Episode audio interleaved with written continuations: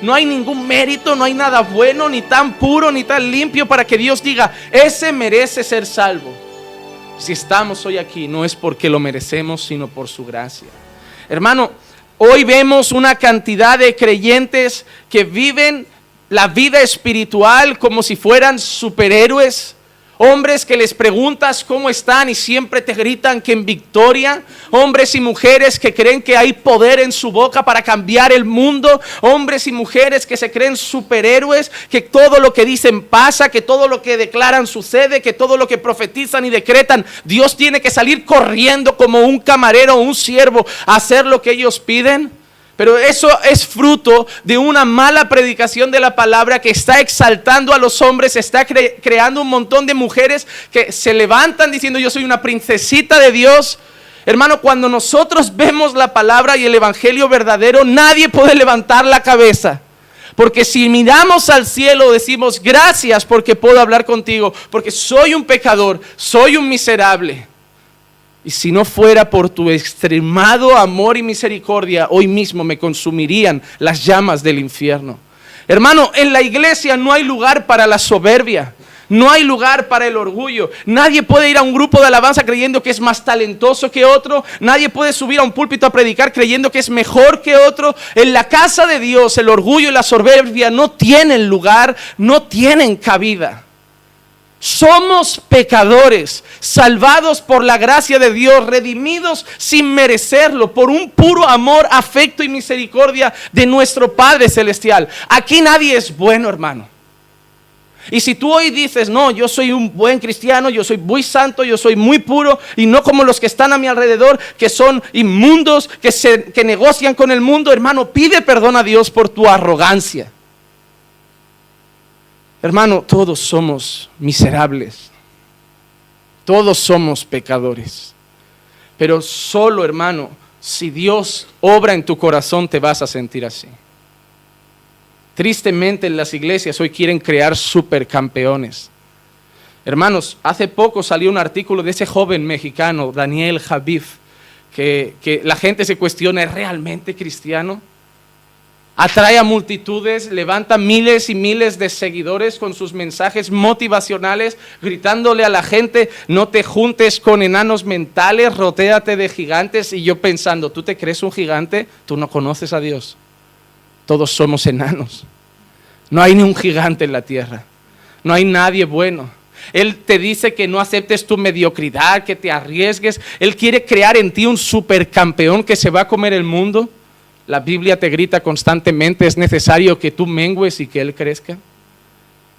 La Biblia, hermano, te grita, desaparece y muestra a Cristo.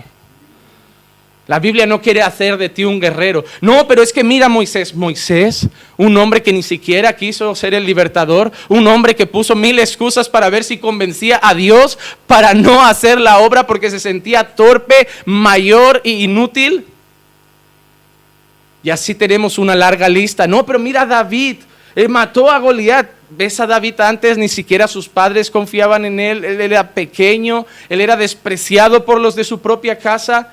Y te digo que no mató a Goliat porque fue un gran campeón, mató a Goliat porque Dios lo había marcado así para ese día. Porque nadie habría matado a Goliat con una piedra, a no ser que esa piedra no fuera dirigida por la onza de David, sino por la mano de Dios. La historia de, esa, de, esa, de, ese, de ese relato no es que tú eres pequeño, pero tú vas a matar tus gigantes. La historia de ese relato es que ese gigante que nos mata y que nos consume es el pecado. Nosotros no somos David. Nosotros somos los cobardes de alrededor. Nosotros somos el Israel de alrededor que miraba a Goliat y diciendo Goliat, ¿quién sale a acabar conmigo? ¿Quién sale a acabar con el pecado? Y nosotros somos esos cobardes que salen, no podemos matarte. Y David representa, no a nosotros, representa a Cristo aquel que sí venció el pecado cuando nosotros éramos cobardes sin fuerza, que no podíamos vencerlo. Pero la mayoría de veces hoy te dicen que no, que tú eres el David, que con la ayuda de Dios vas a matar a tus gigantes. No, el gigante de las deudas, el gigante del miedo, el gigante del temor, tú vas a acabar con él. Todo charlas motivacionales, para que salgas de la iglesia diciendo soy un campeón y me voy a comer el mundo por la fe. No, hermano, no eres un campeón. Dios te ha llamado por gracia, no por méritos. Y eso le dolía al pueblo de Israel. Eso le dolía a los judíos. El discurso de Pablo les molestaba porque para los judíos ellos eran la última Coca-Cola del desierto. Ellos eran la nación escogida, el lugar escogido, el pueblo escogido. Nada había mayor en la tierra que Jerusalén, que Israel. Y Pablo con su discurso empieza a decir que no, que Dios tiene gente en todas las naciones. Que Dios, tiene elegidos en Etiopía, que Dios tiene elegidos en Grecia, que Dios tiene escogidos eh, en Europa y en todo el mundo y que Israel no es la última Coca-Cola del desierto. Al contrario, ha sido una nación que le ha dado la espalda a Dios, que teniendo la ley dada boca a boca de Dios la despreció, que viendo las grandes manifestaciones de Dios en Egipto les dio la espalda y hasta dudó y quiso volver a Egipto ha sido una nación que constantemente ha rechazado al Señor y sobre todo una nación que le dio la espalda al Mesías y gritó, crucifícalo. Israel, hermanos, sigue esperando al Mesías. Sigue esperando al Mesías. A veces me encuentro con gente que me dice, pastor, estoy estudiando el Antiguo Testamento con un rabino, sabe mucho. Digo, tanto no sabe si todavía es judío y no ha aceptado que Jesús era el Mesías. Porque tanto no sabe. Porque Él vino, Él pagó, Él murió, Él cumplió la ley y los profetas. Y Él te dice que todavía lo está esperando, tanto no sabe. Hermano, no creas que porque alguien habla hebreo o tiene una estrellita de David azul tatuada en el pecho es, es más espiritual, hermano. Hermano, tú sabes quién sabe. El que sabe es el que reconoce que Jesús es el Mesías. Y no importa la lengua, la tribu, la nación. Aquel que reconoce que Jesús nació de una virgen, vivió una vida perfecta, pagó por nuestros pecados, nos redimió en aquella cruz, murió, fue sepultado y al tercer día resucitó y ascendió a la diestra del Padre, ese sabe, ese es sabio. Todo lo demás es necedad. Llegamos al capítulo 11 y el apóstol Pablo presenta una gran pregunta. Y una gran pregunta que le estaba llenando la cabeza a judíos de Israel, del Israel físico. Decía, digo entonces, ¿acaso Dios ha desechado a su pueblo?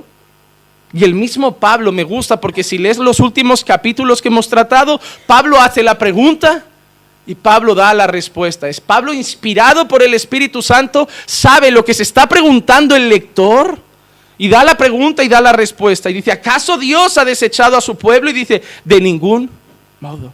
¿Y cuál es la prueba de que Dios no ha desechado a la nación de Israel? ¿Cuál es la prueba de que Dios no le ha dado la espalda a la nación de Israel? Pablo responde, ¿cuál es la prueba? Porque yo soy israelita yo soy descendiente de Abraham, yo soy de la tribu de Benjamín. Pablo está diciendo, yo no estoy diciendo que Dios ahora no quiere saber nada de Israel, yo no estoy diciendo que Dios no quiere saber nada de los judíos, yo no estoy diciendo eso porque yo soy israelita y estoy aquí, salvo.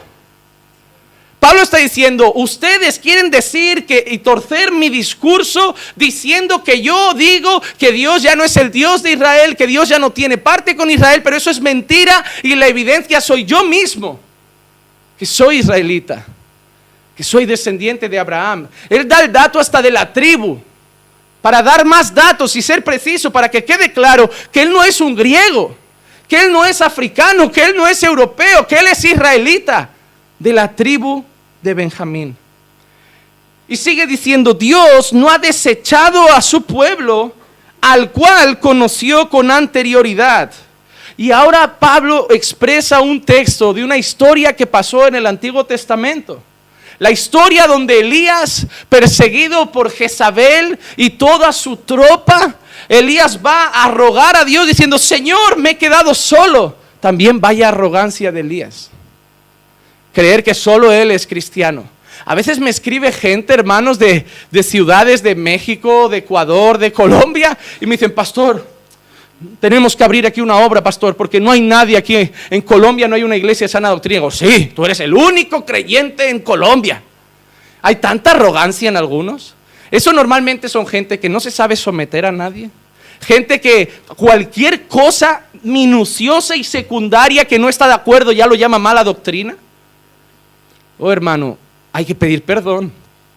Ah, pastor, yo vengo aquí caminando por fe porque es la única iglesia sana de Barcelona. No, yo te puedo nombrar otras. No somos los únicos. Y nunca lo seremos. Porque Dios tiene un pueblo. Y no soy yo, y no eres tú. Estamos desparcidos, estamos repartidos, estamos por todas partes. Y gloria a Dios por eso, que podemos llegar a otros lugares y llamar a otros hermanos. Elías dice, Señor, estoy solo, me persiguen, solo soy yo fiel, solo soy yo el que lucha. Y Dios dice, no, Elías, hay un grupo, hay siete mil que tampoco han doblado sus rodillas que tampoco se han doblado a Baal. Y eso nos da una esperanza. ¿Y sabes cuál es? Hermano, hay más como nosotros. Hay más luchando contra el pecado. Hay más predicando la sana doctrina. Hay más defendiendo el Evangelio. Hay más apasionados por Dios. No somos los únicos. Dios sigue teniendo a siete mil por ahí. No siete mil. Me refiero a, un grupo, a un remanente que no se han doblado a este mundo. Qué bueno saber que Dios sostiene a su pueblo. Y en el versículo 5, Pablo dice, y de la misma manera también ha quedado en el tiempo presente un remanente conforme a la elección de la gracia de Dios. Pablo le dice, mirad, vosotros os preguntáis si Dios ha desechado a Israel. Y yo os digo que no, y la prueba es que yo soy israelita, descendiente de Abraham, parte de la tribu de Benjamín. La segunda cosa que os quiero decir es que Dios siempre ha tenido un remanente, igual que Elías se sentía el único y Dios le dijo, no, Elías, tengo siete mil que no han doblado sus rodillas a Baal. Y quiero concluir diciendo que hoy en día también, no solo yo, Pablo, sino que Dios tiene un remanente. Y ese remanente termina diciendo que ha sido elegido conforme a la gracia de Dios. Vamos entonces al sermón. Vamos a dividir el sermón en cinco puntos. Punto número uno, vamos a recapitular y ver las cosas principales que hemos visto del pueblo y escogidos de Dios en los capítulos anteriores. Pueblo, punto número dos, vamos a recordar que Dios tiene un remanente y siempre lo ha tenido. Punto número tres, vamos a destacar que no todo el Israel físico es pueblo de Dios y por eso no podemos ir a Jerusalén y llamar a todos hermanos como creyendo que esos judíos son pueblo de Dios. Hermano, te dejo, te dejo una cosa, hay barrios de Jerusalén que si tú entras y eres cristiano, te echan de los restaurantes, te echan, no te puedes ni coger un taxi, te echan literalmente. Hay un barrio ultra ortodoxo y radical en Jerusalén. Un barrio donde mujeres apenas entran, donde hombres y mujeres van por calles separadas, donde si tú entras grabando te echan, un lugar donde si tú entras diciendo que eres cristiano te echan, donde si entras vestido de otra manera no judía ni siquiera te atienden en los restaurantes y eso pasa hoy. Y hoy vemos un montón de evangélicos creyendo que ellos son todos nuestros hermanos, porque creen en el Dios de Israel. Oh hermano, falta mucho discernimiento. Falta mucho discernimiento. Sí que es cierto que Dios tiene un pueblo allí, pero no son todos. Hermano, te voy a decir una cosa, si la ley se lo permitiera, ellos matarían a muchos. Porque como digo siempre, para muchos de ellos ultraortodoxos, nosotros somos perros sucios y miserables, que solo contaminamos su santa nación. ¿Es así?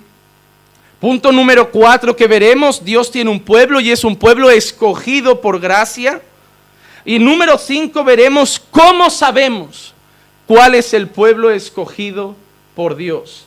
Así que atentos porque hoy viene cantidad. Primer punto, que hemos visto hasta hoy sobre el pueblo escogido de Dios. Voy a dar tres versículos para dar tres datos que ya hemos expuesto y predicado. Primero, Romanos 9:8. Esto es, no son los hijos de la carne los que son los hijos de Dios, sino que los hijos de la promesa son considerados como descendientes. Primer dato que vimos en el pasado, en otros sermones, ¿cuál es? Que no son hijos de Dios los que descienden físicamente de Abraham, porque recuerden que de Abraham también salió Ismael. Recuerden que de Abraham también nacen naciones como hoy consideramos árabes.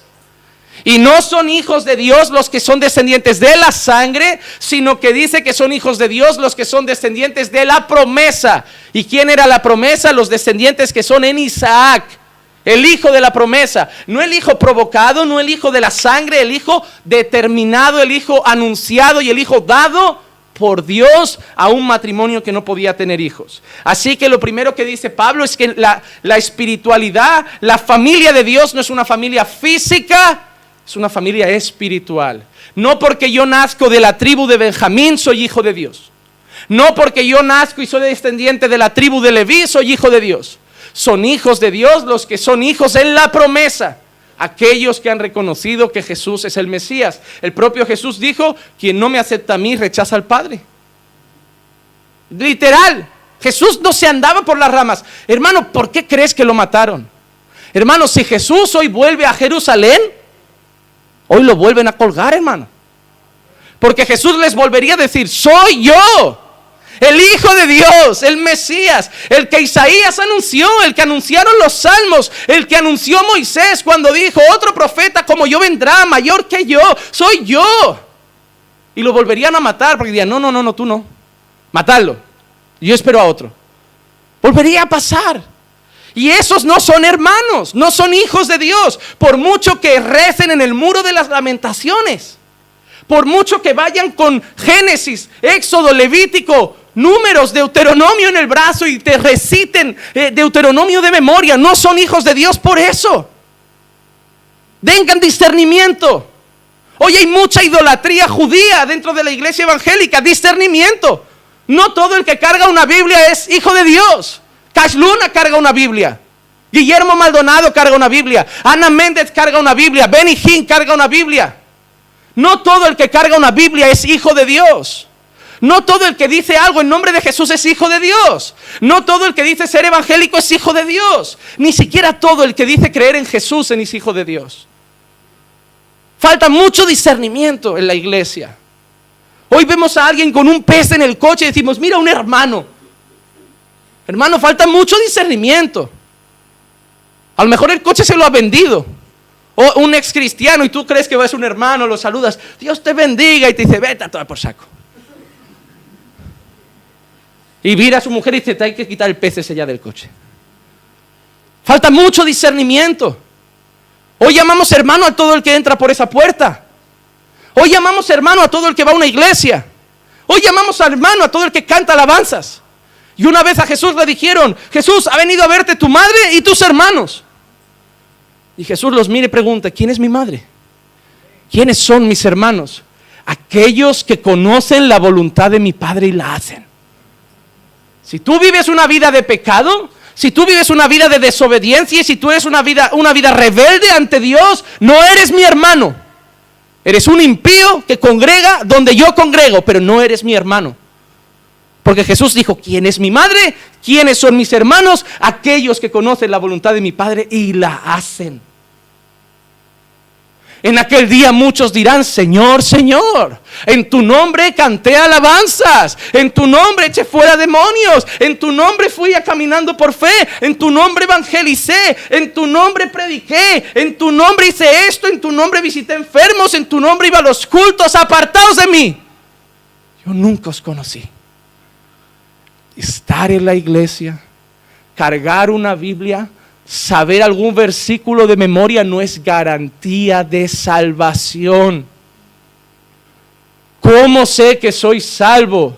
Tus frutos hablan más alto que tus palabras. Si vives una vida humillada a Dios, entregada a Dios, en obediencia a Dios, es la mayor evidencia de salvación. No porque la obediencia salve, sino porque la obediencia es la marca principal de los que Dios ha salvado. Número 2, Romanos 9:11 porque cuando aún los mellizos no habían nacido y no habían hecho nada, ni bueno ni malo, para que el propósito de Dios conforme a su elección permaneciera, no por las obras, sino por aquel que llama. Habla de propósito de Dios, habla de que no es por las obras y habla de que es por aquel que llama. Ese texto, hermanos, Romanos 9, hay gente que lo pasa por alto. Ah, yo he visto gente cristiana que llega a Romanos 9, esta gente que dice, no creo que Dios tenga elegidos, no creo que... Llegan a Romanos 9, empiezan a leer y decir, esto es del diablo. No. Está ahí, hermano, no lo puedes arrancar. Es igual que una, no vas a ver ninguna pastora predicando Timoteo y decir, porque no permito a la mujer enseñar en la iglesia ni ejercer dominio. Este texto hoy no lo predico. Hermano, vamos a segunda, vamos a Tito. Esa mujer se va a saltar textos porque no va a saber cómo explicarlos. Porque la van a mirar como, ¿y usted qué hace ahí? No, porque eran otros tiempos, porque esto es antiguo. Ah, vale. Entonces la homosexualidad ya vale porque también es antiguo. Y ahora como es aceptado, lo aceptamos. Ahora ya la mujer que manda en casa porque esto es antiguo, lo de, esto es machista. Esto era un orden cromañón y, y, súper del paleolítico y Dios era un machista y Pablo era un machista y ahora la mujer puede ser cabeza del hogar. No, hermano, esto no es viejo, esto no es antiguo, esto es eterno y es el modelo perfecto de Dios. Y si no te gusta tu problema, no, ah, no me cae bien Juan Manuel porque es machista, no, está escrito, tu problema es con Dios. Y de la misma manera que tú le dices a un, homosexual, qué triste que no aceptes que eres hombre, yo te digo es triste que no aceptes el llamado de Dios para ti como mujer, porque también te estás peleando con Dios. Igual que el homosexual se pelea con su identidad o con su naturaleza de hombre, tú te estás peleando con la naturaleza de mujer que Dios te ha dado y quieres otra. Hermano, la Biblia manda, nos guste o no, nos guste o no. No podemos pasar por alto los textos que no nos gustan. O es todo o es nada. No, no, podemos decir, mira, este me gusta porque yo estaré con vosotros todos los días. Ah, pero este de orar sin cesar, bórralo. Ah, no, este me gusta porque eh, eh, con amor eterno te he amado, por tanto te prolongué mi misericordia. Uy, pero este de honrad a vuestros pastores, no, este quítalo. Ah, este me gusta, ah, este, este, es bueno, este es bueno, el Señor es mi pastor y nada me faltará. Uy, pero este de eh, dar generosamente, no, este quítalo, este quítalo. Hermano, y empiezas a hacer así con la Biblia, arrancar hojitas, arrancar pedazos y te montas tu propia religión. Cuidado, ¿eh? No vaya a ser que estés adorando a un Dios que no sea Dios, a un Dios hecho a tu medida. O es todo o es nada. El mismo Dios que dice, el Señor es mi pastor y nada me faltará, es el mismo que te dice, sin santidad nadie me va a ver. El mismo Dios que te dice, yo estaré contigo todos los días, es el mismo Dios que te dice, ora sin cesar. El mismo Dios que te dice, el pastor tiene que dar la vida por las ovejas, el pastor tiene que cuidar la grey con amor, es el mismo que dice, obedece a tu pastor. Muchos quieren los derechos, pero no quieren los deberes. Hermano, si tomas los privilegios de la fe cristiana, también tienes que vivir las obligaciones de la fe cristiana. No puedes pretender que Dios bendiga tu casa si tú vives como alguien que es impío. No puedes pretender eso.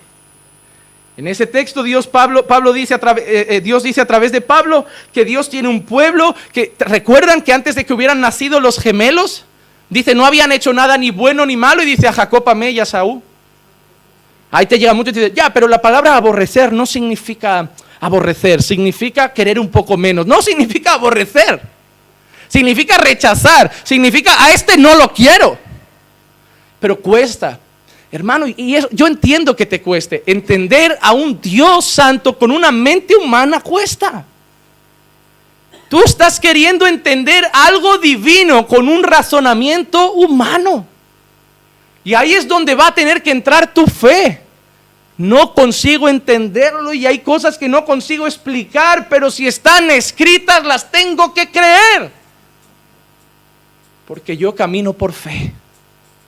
Y hay cosas que yo soy pastor y no entiendo, hay cosas que soy pastor y no sé, pero las tengo que creer porque están aquí, están aquí. Y número 3, el versículo 24 de mismo Romanos 9 dice, es decir, a nosotros, a quien también llamó, no solo de entre los judíos, sino de entre Dios tiene un pueblo y no es solo entre los judíos, sino que Dios también tiene un pueblo entre los gentiles. Hermano, Dios tiene hijos en Colombia. Dios tiene hijos en Ecuador, Dios tiene hijos en Honduras, Dios tiene hijos en El Salvador, y aunque no te lo creas, tiene hijos hasta en Bolivia. Hermano, hay catalanes que son hijos de Dios y eso es más difícil que creer que un alemán se convierte. Hermanos, Dios tiene hijos en todos los lugares. Dios tiene un pueblo de cada tribu, lengua y nación. Un día estaremos allí y no entenderemos en qué idioma cantan, pero sé que todas las tribus habrá alguien alabando y glorificando a nuestro rey. Hermano, ya basta de decir, es que los colombianos son así, es que los bolivianos son así, los cristianos no. Tú no puedes decir, hermano, yo es que soy así, yo vengo de Ecuador y esta es mi cultura. Tu cultura mundana, pero ahora tu cultura es celestial, hermano. Ahora no importa, ahora el colombiano, el ecuatoriano, el boliviano, el español, el brasileño, el alemán y el francés tienen que llevarse en armonía porque ya nuestra cultura no nos separa, porque no somos de esta tierra. Nuestro reino, nuestra patria es celestial. Si te sigues separando tu cultura de alguien aquí abajo, es que todavía vives en el mundo. Todavía vives en el mundo. A mí no me separa el mundial de fútbol. Hay gente que llega al mundial cada cuatro años, deja de ser cristiano tres meses. Y yo creo que cada cuatro años revela que no es cristiano. Hermano, cuando juega el mundial, si Ecuador entra y gana un partido, ¡epa! yo me alegro por mis hermanos. Si eliminan a Brasil, lloramos con ellos, reír con los que ríen, llorar con los que lloran. Ah, yo ya no lo veo porque mi selección, mi selección ha perdido. Pues vela de tu hermano, píntate la cara con su bandera, ponte su camiseta, grita como si fueras mexicano. Somos hermanos más que otra cosa. Porque Dios ya no tiene un pueblo en Israel, ahora Dios tiene judíos y gentiles, Dios tiene un pueblo repartido. Hermano, cuando Dios te salva, Dios quita las barreras, fronteras y banderas de tu corazón. Y solo levanta una bandera que es la bandera del Evangelio y solo hay un rey que es Cristo. Hermano, nuestro presidente no es ni Pablo Iglesias, ni Maduro, ni, Bolsonaro, nuestro presidente. Es el rey de reyes y señor de señores. Mi vida no depende de ningún político, mi vida depende de Dios. Pastor, ¿a usted no le preocupa el avance de la izquierda en España? Sí, pero yo no lo voy a cambiar. Pero avance quien avance, yo sé algo. Mi vida está en manos del Dios. Y yo vivo tranquilo porque mi Dios gobierna hasta sobre ellos, porque no hay ninguna autoridad que no sea puesta por Dios. Ah, y Dios permitió un hombre como ese en Venezuela. Alguien dijo una vez, ¿sabes cómo Dios castiga a una nación dándole a un político malvado? ¿Quién te ha dicho que a lo mejor no sea Dios castigando idolatría? Castigando la espalda dada a Dios, el abuso de la sexualidad, el abuso de la sensualidad y la lascivia, y Dios diciendo, ¿cómo los castigo? Les pongo un hombre encima de todos que mande con corrupto, malvado, y esa va a ser mi mano. No estoy diciendo que haya sido así, solo digo que no hay una autoridad que no sea puesta por Dios, y eso está en la Escritura. Lo que Dios no ha puesto, Dios lo ha permitido poner, para cumplir algún propósito perfecto que Él tiene. Hoy queremos creer que cuando pasa una cosa bonita es Dios y cuando pasa una cosa mala es el mundo. A veces Dios permite catástrofes. El diluvio no lo mandó el diablo. El diluvio lo mandó Dios. Y si mandó el diluvio puede mandar otro tsunami. Puede mandar un huracán, puede mandar un terremoto. Ah, pero es que tú, Juanma, me estás presentando a Dios un poco tirano. No, lo que te estoy quitando de la cabeza es ese, Papá Noel viejito de barba blanca que te habías montado. Porque el Dios que salva a unos es un Dios que también se tragó en el desierto a otros. El Dios que, que salvó a una nación es el mismo Dios que otra la consumió con fuego y azufre. El mismo Dios que salvó a Israel de la esclavitud de Egipto es el mismo Dios que mató niños. Hermano, mató a los primogénitos, mató niños. No nos gusta ver esa cara de Dios, pero es Dios. Y ahora empiezas a mirar al cielo con otra cara y decir, wow, igual hay que temerlo. No, pero eso fue en el Antiguo Testamento. En el Nuevo Testamento hubo una pareja que se llamaban Ananías y Zafira que mintieron con una ofrenda y murieron. Pues yo... Eh, Igual si te empieza a palpitar rápido el corazón, tú acabas de ofrendar, pastor, siento taquicardia. No lo sé, hermano. Hermano, Dios no era un Dios en el Antiguo Testamento que en el Nuevo Testamento conoció a Jesús y se ha convertido. Dios no ha cambiado. Dios es el mismo ayer, hoy y siempre. El Dios que libertó a Israel de Egipto, el Dios que le dijo a Abraham, sal, vete de tu casa, que te haré una gran nación. El mismo Dios es el mismo Dios manifestado en Jesús, es el mismo Dios que mostró su gloria en los apóstoles, es el mismo Dios que está hoy entre nosotros. Hoy entre nosotros está el Dios que salva y el Dios que juzga. Hoy entre nosotros está el Dios de amor y el Dios que es fuego consumidor. Hoy está aquí. Y por eso en el culto es momento de reverencia, porque no está un papagayo, está Dios y está presente. Está escuchando mis palabras para ver si predico con fidelidad. Está viendo tus pensamientos mientras predico. Está analizando tu corazón. Está aquí. Ah, no lo siento. Eso es otra historia, pero está aquí. Ya, pero yo no tengo, no me tiemblan las manos y no estoy sudando. Está aquí. Lo sientas o no, lo creas o no, te guste o no, está aquí ahora. Y nos está analizando. Está escudriñando nuestra mente, está escudriñando nuestro corazón. Y por eso igual al momento de estar diciendo, Señor, perdóname por lo que acabo de pensar, discúlpame, porque está aquí. Segundo punto, Dios siempre ha tenido un remanente. El apóstol Pablo usa la historia de Elías y es la misma que vamos a leer ahora. Primera de Reyes, capítulo 19, versículo 13 al 18. Dice así, y sucedió que cuando Elías lo oyó, se cubrió el rostro con su manto y salió y se puso a la entrada de la cueva. Y aquí una voz vino a él y le dijo, ¿qué haces aquí, Elías? Y él respondió, he tenido mucho celo por el Señor, Dios de los ejércitos, porque los hijos de Israel han abandonado tu pacto, han derribado tus altares, han matado espada a tus profetas. He quedado yo solo y buscan mi vida para quitármela, para quitármela. Y el Señor le dijo, ve y regresa por tu camino al desierto de Damasco, y cuando hayas llegado ungirás a Hazael por rey sobre Aram, y a Jehú, hijo de Nimsi, ungirás por rey sobre Israel, y Eliseo, hijo de Safat de Abelmeola, ungirás por profeta en tu lugar. Y sucederá que al que escape de la espada de Hazael, Jehú lo matará. Y al que escape de la espada de Jehú, Eliseo lo matará. Pero dejaré siete mil en Israel. Todas las rodillas que no se han doblado ante Baal y toda boca que no lo ha besado. Hoy besamos anillos del Papa. Los falsos profetas y los falsos dioses siguen pidiendo que beses sus anillos.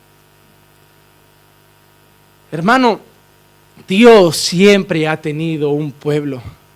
¿Recuerdan cuando Babilonia llevó cautivo al pueblo de Dios? Y, Nabucodonosor levanta una estatua y dice que cuando suene la trompeta todo el mundo se tenía que arrodillar y adorar la estatua que Nabucodonosor había levantado. En medio de ese acto donde incluso hijos de Dios se postraron por temor y miedo, tres jóvenes permanecieron de pie. En el momento en que Jezabel le come la cabeza a ese rey y empieza la adoración a Baal y el pueblo de Israel se rinde a Baal y también lo empiezan a adorar y lo empiezan a servir y dice que incluso lo besan, dice Dios que hay siete mil que no han doblado sus rodillas. En medio de un pueblo idólatra en el desierto que le da la espalda a Dios, se levanta un hombre que mira al pueblo y decir, ¿sabéis qué? Podéis servir a quien queráis, pero yo y mi casa serviremos al Señor. Porque en medio de toda la idolatría, en medio de toda la gente que le da la espalda a Dios, siempre hay un grupo que permanece firme y aunque hoy toda la iglesia se levantara y dijera, pues nos vamos, nos volvemos al mundo, habrá un grupo que se quedará y dirá, vosotros podéis iros, pero yo y mi casa serviremos al Señor. Porque Dios siempre va a tener un remanente. Por eso no mires a las iglesias, ya pastor, pero esas iglesias se están volviendo mundanas, esas iglesias se están volviendo un circo, esas iglesias están predicando la prosperidad, esas iglesias están torciendo la escritura, esas iglesias están desobedeciendo a Dios. No mires lo malo, es la mayoría sí, es el gran número sí, pero en todo lo malo hay un grupo todavía que no ha doblado sus rodillas. Y tú no te tienes que preocupar de las iglesias que se están doblando a Baal. Tú te tienes que preocupar que nuestra iglesia no doble sus rodillas. Y si en algún momento ves al pastor Marcos o me ves a mí doblar las rodillas un poco a Baal, dime, pastor, alto. No doble sus rodillas. no doble, hermano, no importa lo que pasa a nuestro alrededor, tenemos que seguir siendo un remanente firme. Deja de mirar las otras iglesias. Como una vez un predicador dijo, deja de compararte con los otros cristianos, compárate con las escrituras. Hermano, si te comparas con otros, sabes que te va a parecer que somos bichos raros, que todos se han vuelto modernos, que todos se han vuelto super guays, que todos están siendo como Hilson, super fashion, y nosotros somos los antiguos, los religiosos. Hermano, la mayoría nunca ha seguido a Dios. Siempre ha sido la minoría. Muchos son llamados. Pocos son escogidos. Hermano, no te asustes de que nosotros seamos la minoría. Asústate cuando nos volvamos como la mayoría.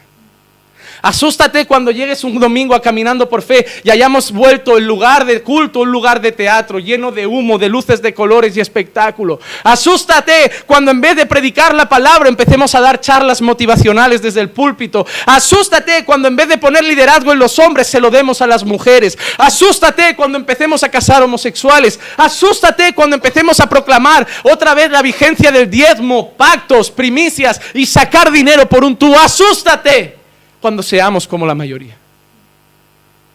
Pero si seguimos siendo antiguos, si seguimos siendo los religiosos, a los que Daniel Javif odia, odia a los religiosos, pues hermano, a Dios la gloria si ese chico me odia. A Dios la gloria si otras iglesias me llaman fanático porque quiero orar.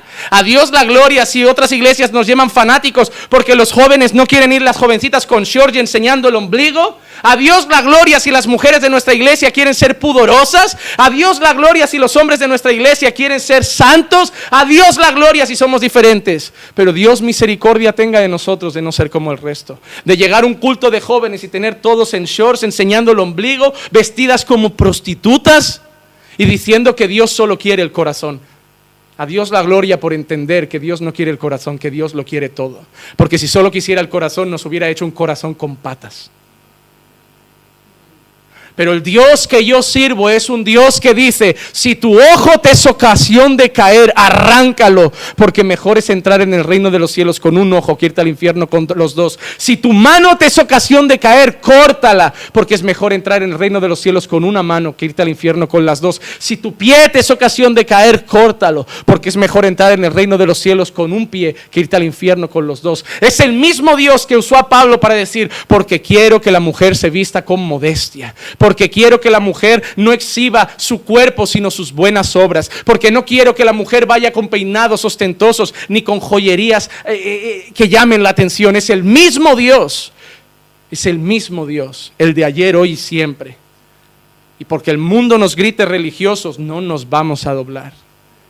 Nos doblamos ante Él y el que se dobla ante Dios resiste ante el mundo, ante cualquier presión.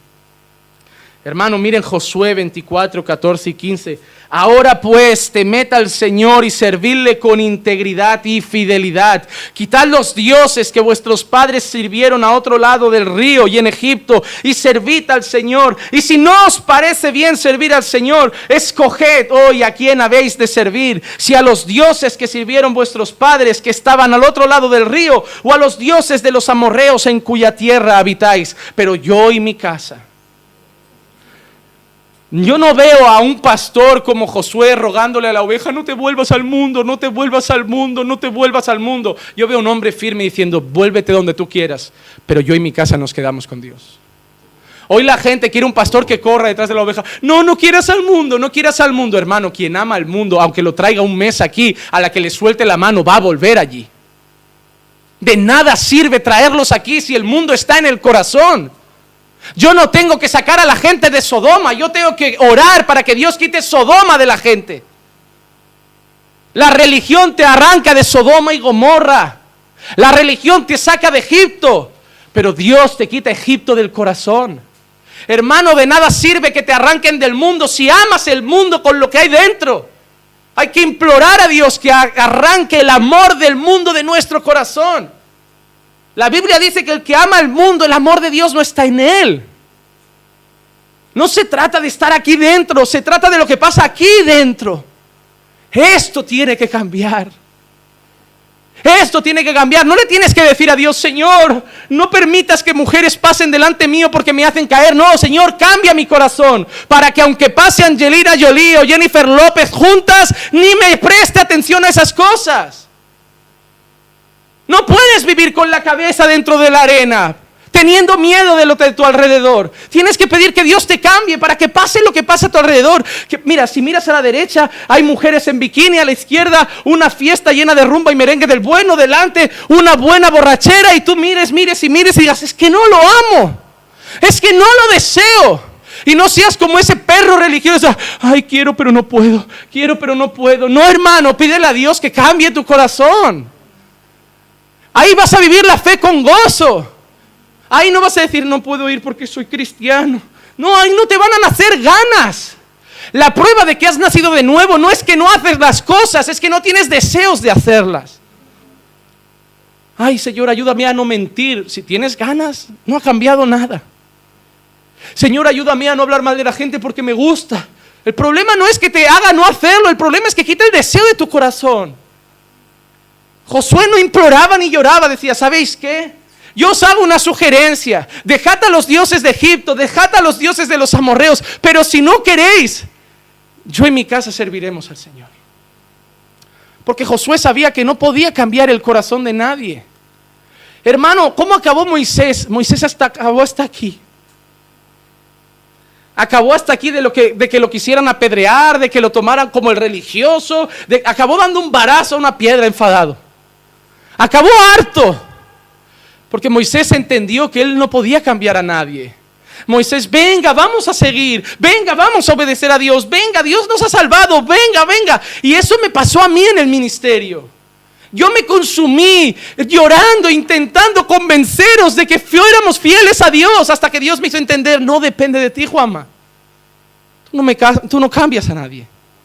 Y solo vas a conseguir que lo hagan por no verte triste. Van a ir a la iglesia por no entristecerte, van a hacer lo que pides por no entristecerte, van a vestirse de esa manera delante de ti, van a actuar así delante de ti, solo por, porque tú les, te quieren a ti, te aman, te aprecian y no quieren verte triste. Pero cuando salgan por esa puerta será lo mismo. Así que yo ahora descanso, sabiendo que solo hago una cosa, Señor, cambia los corazones. Cambia los corazones para que los cambios sean reales y que sean lo mismo aquí y fuera. Y eso pasará cuando no lo hagan por mí ni por la iglesia, cuando lo hagan por Cristo. Ese es mi clamor. Haznos nacer de nuevo. Haznos nacer de nuevo. Tercer punto. No todo el Israel físico pertenece a Dios. Hay mucha gente que aprovecho y bueno, lo digo, hay mucha gente que me considera antisemita o cosas similares. Porque hoy parece que si dices algo contra Israel eres malo. Porque hoy Israel es la víctima del mundo, hoy todos los bombardean, ellos son súper buena gente que no tienen ningún misil, ninguna escopeta, ningún rifle y se, se mueren cada día como víctimas. Cuidado, no son la víctima del mundo no son. Eh, ¿Quién mató a Jesús? ¿Quién degolló profetas? No son la víctima. Muchas veces han sido los verdugos. ¿Sabéis qué hizo Pilato cuando querían crucificar a Jesús? Él no dijo crucificado, él se lavó las manos. La decisión, ¿quién la tomó? La decisión la tomó la, la religión. No son las víctimas, ¿eh? No son las víctimas. ¿Quién, quién, hermano, ¿quién mató a los apóstoles? ¿Quién persiguió a los cristianos? ¿Crees que Roma estaba muy preocupada? Sí, luego fue Roma, pero al principio, ¿quién persiguió la primera iglesia? Los sacerdotes. El sumo sacerdote odiaba a la iglesia. No son las víctimas.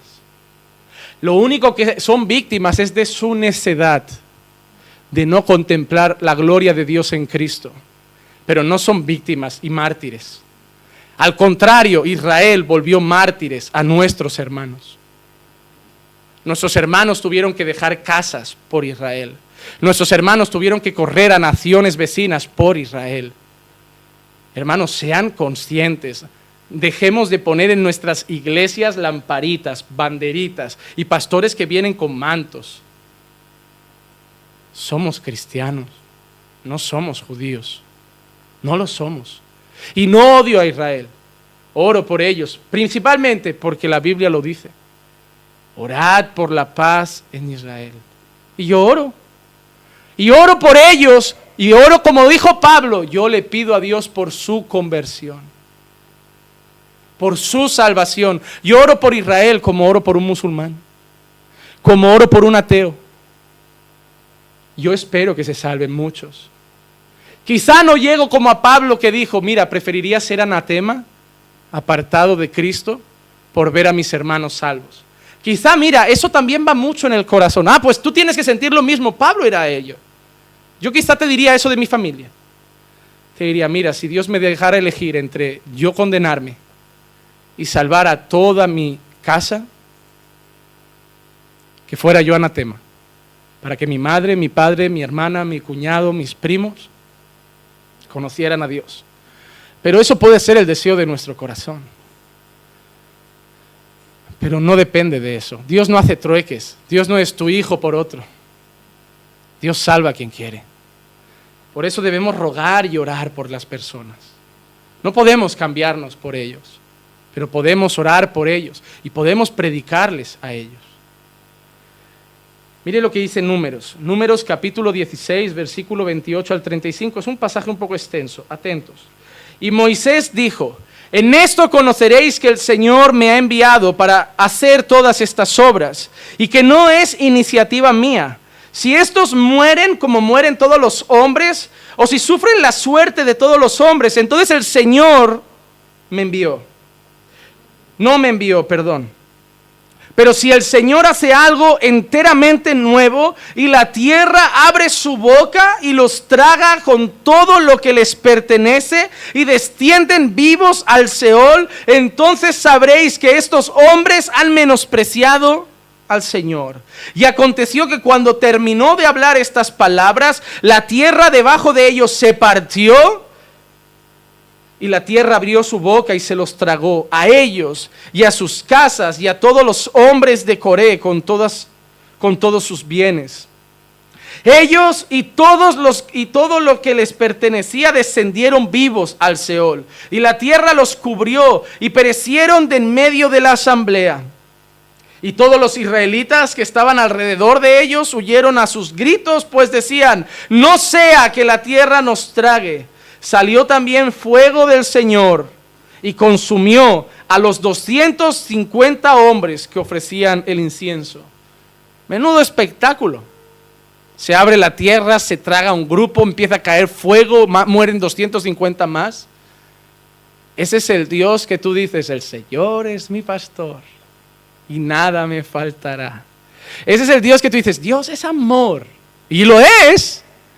Pero es el mismo que se tragó con la tierra vivos a un montón y, los 250 que dijo, uy, han quedado 250, mandó fuego y se cargó al resto. Ese es Dios. ¿Y por qué leo este pasaje? Porque en medio del pueblo físico de Israel que salió de Egipto, no todos eran pueblo de Dios. Dios se tragó a un grupo. Dios consumió a otros. Porque dentro de ese Israel físico, de esa nación física, hay un Israel espiritual, verdadero. Hay un grupo que desecha a Dios y hay un grupo que ha creído, amado a Dios. Ha creído en Jesús. Lo que yo quiero que entendáis es que Dios no tiene un pueblo físico, Dios tiene un pueblo espiritual. No hay que odiar, no, pero no hay que creer que todos son hermanos, no. Dios tiene un remanente. ¿Por qué? Punto número cuatro, porque Dios tiene escogidos. Dios tiene escogidos. Nos guste o no esa palabra, Dios tiene escogidos. Hermano, el otro día estaba, nunca suelo debatir, pero en este debate me metieron sin querer y ya no pude salir. Y estaba debatiendo con un chico que pertenece a una iglesia pentecostal de Brasil y Estábamos hablando de que Dios tiene escogidos o Dios no tiene escogidos y él me decía que no, que Dios no escoge, que Dios ofrece a todos y todo esto. Y al final se caldeó el ambiente. Y me dijo, hermano, ¿sabes qué? Yo quiero acabar en paz contigo. Me gustó y me dice, pero mira, quiero aprovechar también para mandarte esta canción, que es una de mis preferidas, que canto yo mucho cuando yo oro y clamo a Dios. Y esa canción empezaba diciendo, porque yo soy un escogido. No entendí si era broma. No entendí si me estaba tomando el pelo. O... Hermanos,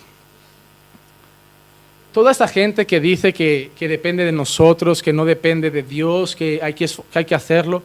Mira, todos estos arminianos que creen que la salvación depende de uno, cuando oran dicen, Señor, guárdame. Señor, fortaléceme. Señor, ayúdame. A que no dicen, Señor, me estoy fortaleciendo mucho. Señor, a que piden como para Dios. Ellos creen que depende de ellos, pero ellos ruegan sabiendo que depende de Dios. Cuando van a evangelizar, no dicen, Señor, eh, yo voy a convencerlos. Oran antes y dicen, Señor, toca su corazón. Señor, muéstrame quién es. He visto gente que dice que no creen los escogidos, dice, pero yo sabes qué, yo antes de salir a evangelizar, yo oro para que Dios me muestre a quién tengo que hablar. Y digo, ¿tú crees que Dios tiene un pueblo? Porque si no, hablarías a todos. Y tú le pides a Dios que te muestre a quién hablar. En el fondo todo el mundo sabe eso, porque la Biblia desde el principio ha hablado que Dios tiene escogidos. Que no estamos aquí por nuestra fuerza ni por el azar. No estamos aquí porque alguien tiró dados. Estamos aquí porque Dios nos ha llamado. No estamos aquí porque yo soy sensible a la voz de Dios. Estamos aquí porque Dios tocó nuestro corazón. Estamos aquí porque Dios convenció nuestra vida de nuestros pecados. Estamos aquí porque Dios nos sostiene. Estamos aquí porque Dios nos ayuda. Estamos aquí porque Dios nos levanta. Estamos aquí porque Dios nos mantiene. Estamos aquí porque Dios nos hace caminar. Dios tiene escogidos. Y gloria a Dios por eso. Porque como hemos leído antes, si no nadie busca a Dios. Nadie quiere a Dios. Y eso es lo maravilloso, que no lo quiero. No lo quería. Pero Él me quiso. Hermano, tú puedes contar tu historia. ¿Tú le has preguntado a algún matrimonio cómo se conocieron? No se lo preguntes juntos, pregúntaselo un día al marido por un lado y pregúntale a la mujer por otro. Y las historias siempre son diferentes. Él siempre dirá que cayó rendida a sus pies y ella te dirá que le insistió con, con pico y pala ahí, un año. Cuando mucha gente cuenta cómo llegó a Dios, Nadie dice nunca, yo me levanté un día y lo fui a buscar. Siempre dijo, Dios me rescató, Dios me salvó, Dios me amó primero. Porque en pareja podemos hasta debatir si, si cayó rendida primero o yo. Fui yo, fui yo. Eso también fue por pura gracia. Pero con Dios no hay quien pueda decir, yo conquisté a Dios. No, hermanos, no, no nos cansamos de cantar, tú conquistaste mi corazón. Tú me atraíste a tu presencia. Tú me amaste cuando yo no te amaba. Tú fuiste bueno cuando yo te desprecié. Tú fuiste fiel cuando yo no lo fui. Tú me abrazaste cuando yo no quería saber de ti. Tú me fuiste a buscar cuando yo no preguntaba por ti. Yo no era pueblo y tú me llamaste pueblo. Yo no era tu hijo y tú me hiciste tu hijo.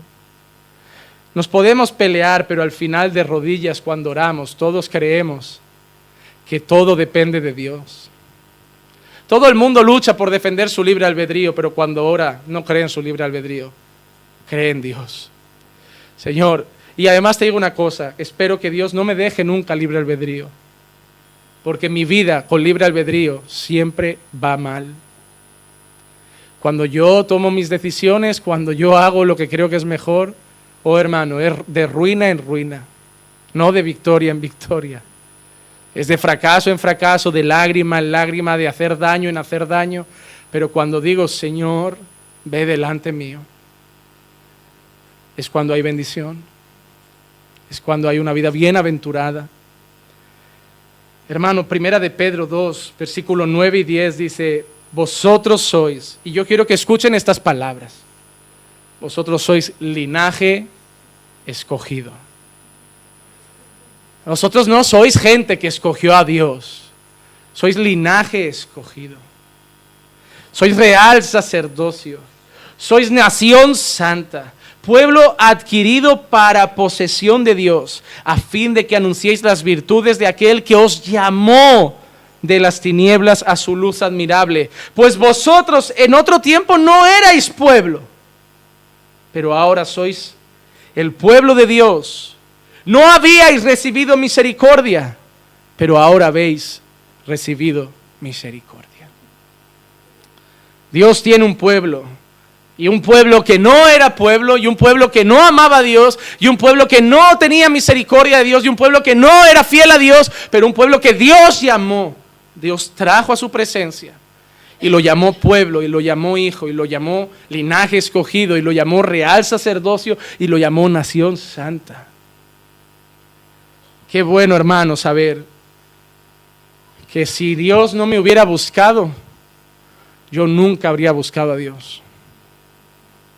Yo siempre me gusta creer que Dios fue capaz de sacar a una joven de otro continente para venirme a buscar a mí. Y eso es muy hermoso.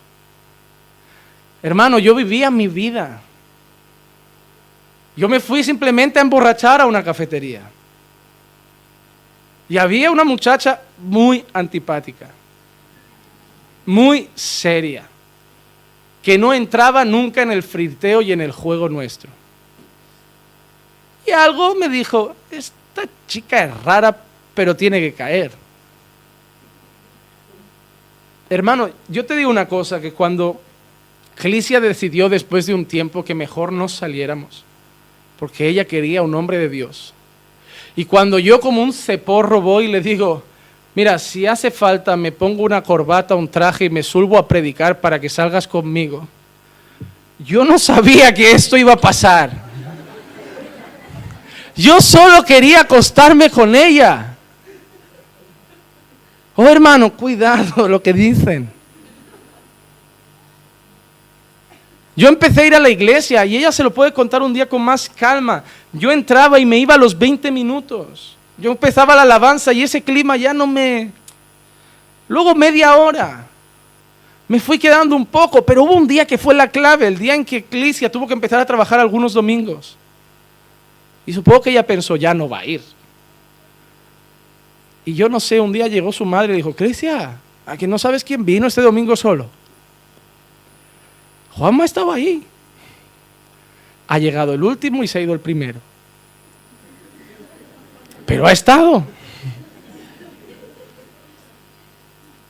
Yo llegué por una mujer engañadísimo, pero sigo por un hombre, uno que es totalmente hombre y, fue totalmente Dios. Llegué por Cristo, sí, no voy a engañarlo, pero sigo por Cristo. Pero yo no quería a Cristo. Para mí eran locos latinos, porque era el único español eran locos latinos con su religión que le habían traído, que además yo pensaba, les llegábamos la, la fe cristiana y ellos nos traen su evangelismo. Encima además una iglesia pentecostal, lenguas y de todo. Solo fue la gracia de Dios para mantenerme ahí dentro, aunque luego entré en el, en el juego.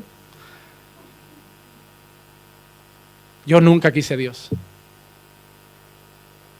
Pero yo siento que Él de la misma manera que habló con Jeremías, dijo, tú crees que vienes por ella, pero antes que te formase en el vientre te conocí y te di por pastor a un pueblo.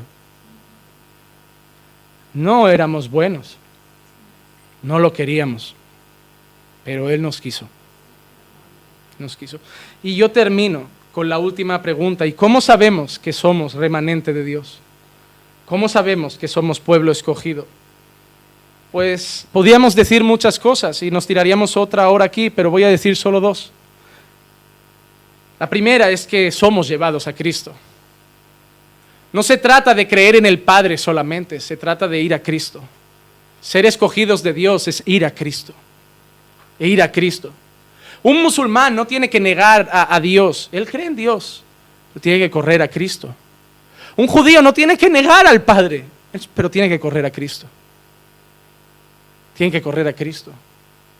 Un católico no tiene que negar a su Dios, pero tiene que correr a Cristo y solamente a Cristo como único mediador entre Dios y los hombres. Juan 6, 35 al 38 dice, Jesús les dijo, yo soy el pan de vida. El que viene a mí no tendrá hambre y el que cree en mí nunca tendrá sed. Pero ya os dije que aunque me habéis visto, no creéis. Todo lo que el Padre me da vendrá a mí y el que viene a mí de ningún modo lo echaré fuera, porque he descendido del cielo no para hacer mi voluntad, sino la voluntad del que me envió. Dice, todo lo que me da el Padre vendrá a mí. Si otros no fueron a Jesús, si el sumo sacerdote no fue a Jesús, si otros religiosos no fueron a Jesús es porque el Padre no los llevó. Porque hermanos, te das cuenta, Jesús predicó, los apóstoles predicaban pero las conversiones eran súper raras. Llegó a Leví, un cobrador de impuestos, y solamente le dijo, levántate y sígueme, y el tío va y le sigue. Pablo está predicando en una plaza y dice que por ahí pasa una señora que se llama Lidia. Él no estaba predicando a Lidia, él predicaba a otro grupo. Pero por ahí pasaba una señora que se llamaba Lidia y dice que Dios tocó su corazón para que escuchara lo que Pablo decía. Y ella y su casa se convirtió y se bautizó.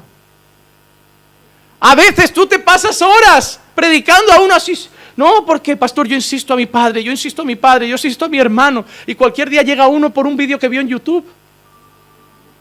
Porque no somos nosotros. Es Dios. Yo, yo ya no voy a perder tiempo. Yo voy a ir a la calle y decir, levántate y sígueme. Y el que venga, pues, yo voy a probar. Me van a tomar por loco, pero esta semana voy a ir al parque. Y voy a acercarme a la gente que esté sentada en el banco y decir, tú, levántate y sígueme. ¿Qué va a pasar? no sé yo. Igual me siguen corriendo y yo tengo que correr más. Hermano, Juan 6:44, Jesús dijo eso de una forma muy clara. Nadie puede venir a mí si no lo trae el Padre que me envió y yo lo resucitaré en el día final. Jesús no dice nadie puede venir a mí si su libre albedrío no le deja. No dice nadie puede venir a mí si él no toma la decisión correcta. Nadie puede venir a mí si no ayuna mucho. Dijo nadie puede venir a mí si el Padre no lo trae. Hermano, tú igual crees que estás viniendo por tu mujer o por tus padres o por tus amigos o por mi cara bonita. Pero yo quiero creer que estás viniendo porque el Padre te está trayendo. ¿Te has dado cuenta que hay días que no te apetece venir y hay algo que te dice ve? ¿Te has dado cuenta que hay días que estás cansado, incluso enfermo y, dices, no, mira, hoy, hoy, hasta el pastor lo va a entender, estoy malo, no, tengo medio gripe y te, te, intentas engañar, ¿no? Diciendo, no quiero contagiar a mis hermanos. Pero hay algo que dentro te grita, ve, tu padre te quiere hablar.